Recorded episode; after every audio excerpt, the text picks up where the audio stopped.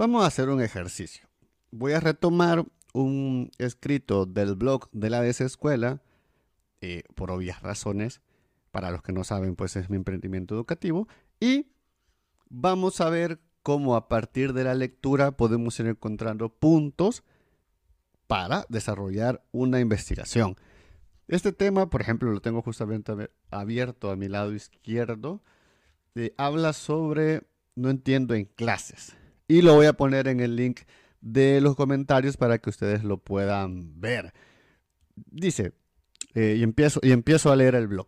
¿A quién no le ha pasado en clases que no entendemos de qué nos están hablando o qué nos están pidiendo en alguna actividad? No entiendo lo que dijeron, no entiendo lo que está escrito y no entiendo lo que estoy viendo. No entiendo nada. Primero hay que dar un gran respiro para calmarnos y que la crisis por no entender en este camino es totalmente normal y lo más seguro es que pueda haber ciertas situaciones al inicio de un nuevo estudio, una carrera o cualquier curso en general. Al inicio del estudio en idioma que no entendemos nada, cuando estás entrando a, una actividad con retos totalmente nuevos, al inicio de un nuevo estudio virtual y a cualquier tipo de situaciones en las cuales de alguna manera estemos capacitados, pero estemos en el primer momento de realizarla. Lo que más nos mortifica es que no solo nos pasa a nosotros, sino que también encontramos aliados a no entender, así como una masa de no entendemos y entre ellos pues al final eh, generamos un entendimiento común que es el que no entendemos. Y eso muchas veces nos hace creer que algo está mal. Ya ha estado en esa situación y se siente bien la validación de, una, de, ese momento. Pero el tiempo y haber querido estudiar algo nos puede llevar a muchas situaciones de aprendizaje eh, de diferentes tipos estamos entrando a una situación donde queremos aprender algo y tenemos todos los siguientes medios de comunicación, el hablado, el escrito, el visual y todos los sentidos en general. El reto está en, además de aprender sobre el tema al que nos, nos hemos inscrito, también debemos crecer nuestros medios de comunicación y hay un lenguaje nuevo al que nos estamos adentrando y que no conocemos.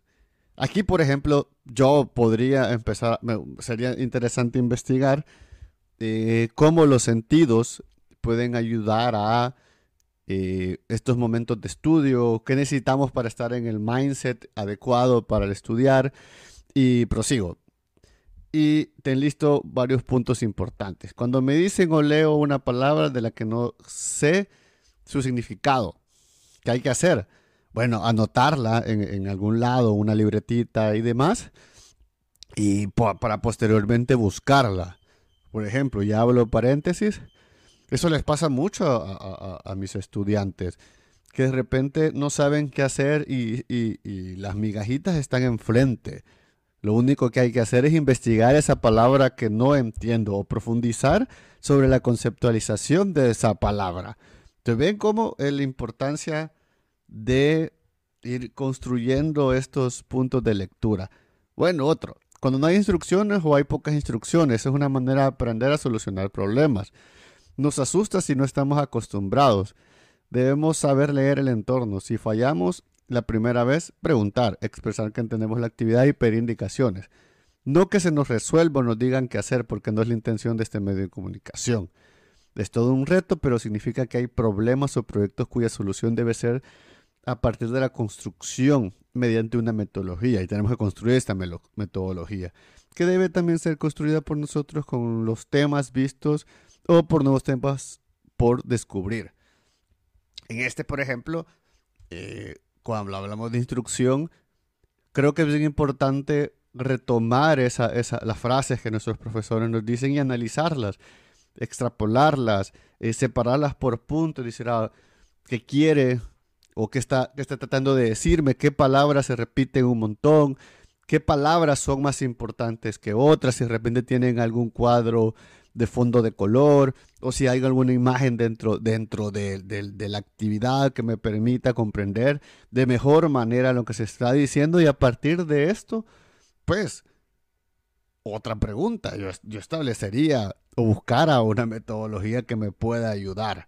Entonces, ven como en una lectura, o en este caso no es tan random porque la escogí, eh, porque es una situación que me pasa muy seguido en clases, cómo podés a partir de una investigación poder entender mejor una situación, un momento, un problema y a partir de esta misma investigación de empezar a construir diferentes escenarios. Hemos hablado de instrucciones, hemos hablado de, metodología, hemos hablado de cómo una palabra clave que no entiendo puede ser la llave para poder comprender más dentro del proceso. Y así sucesivamente nos pasa en todos nuestros procesos de investigación. El construir diferentes rutas parte del hecho de, investigar. Y esto es como un círculo vicioso de, si yo investigo, tendré más preguntas y estas preguntas me van a dar más preguntas. Y entonces el proceso de investigación es, una, es un constante proceso de investigación. La clave de todo esto es ir uniendo estas rutas con palabras clave sin olvidar el objetivo o el propósito de mi investigación. En este caso solo fue leer un blog eh, a ustedes que me están escuchando y a partir de esto dejar la espinita de leer el blog completo. Así que muchísimas gracias por escucharme en un episodio más del Metodólogo. Les dejaré el link del blog que probablemente les pueda servir en su vida estudiantil. Muchísimas gracias, gente, se me cuidan.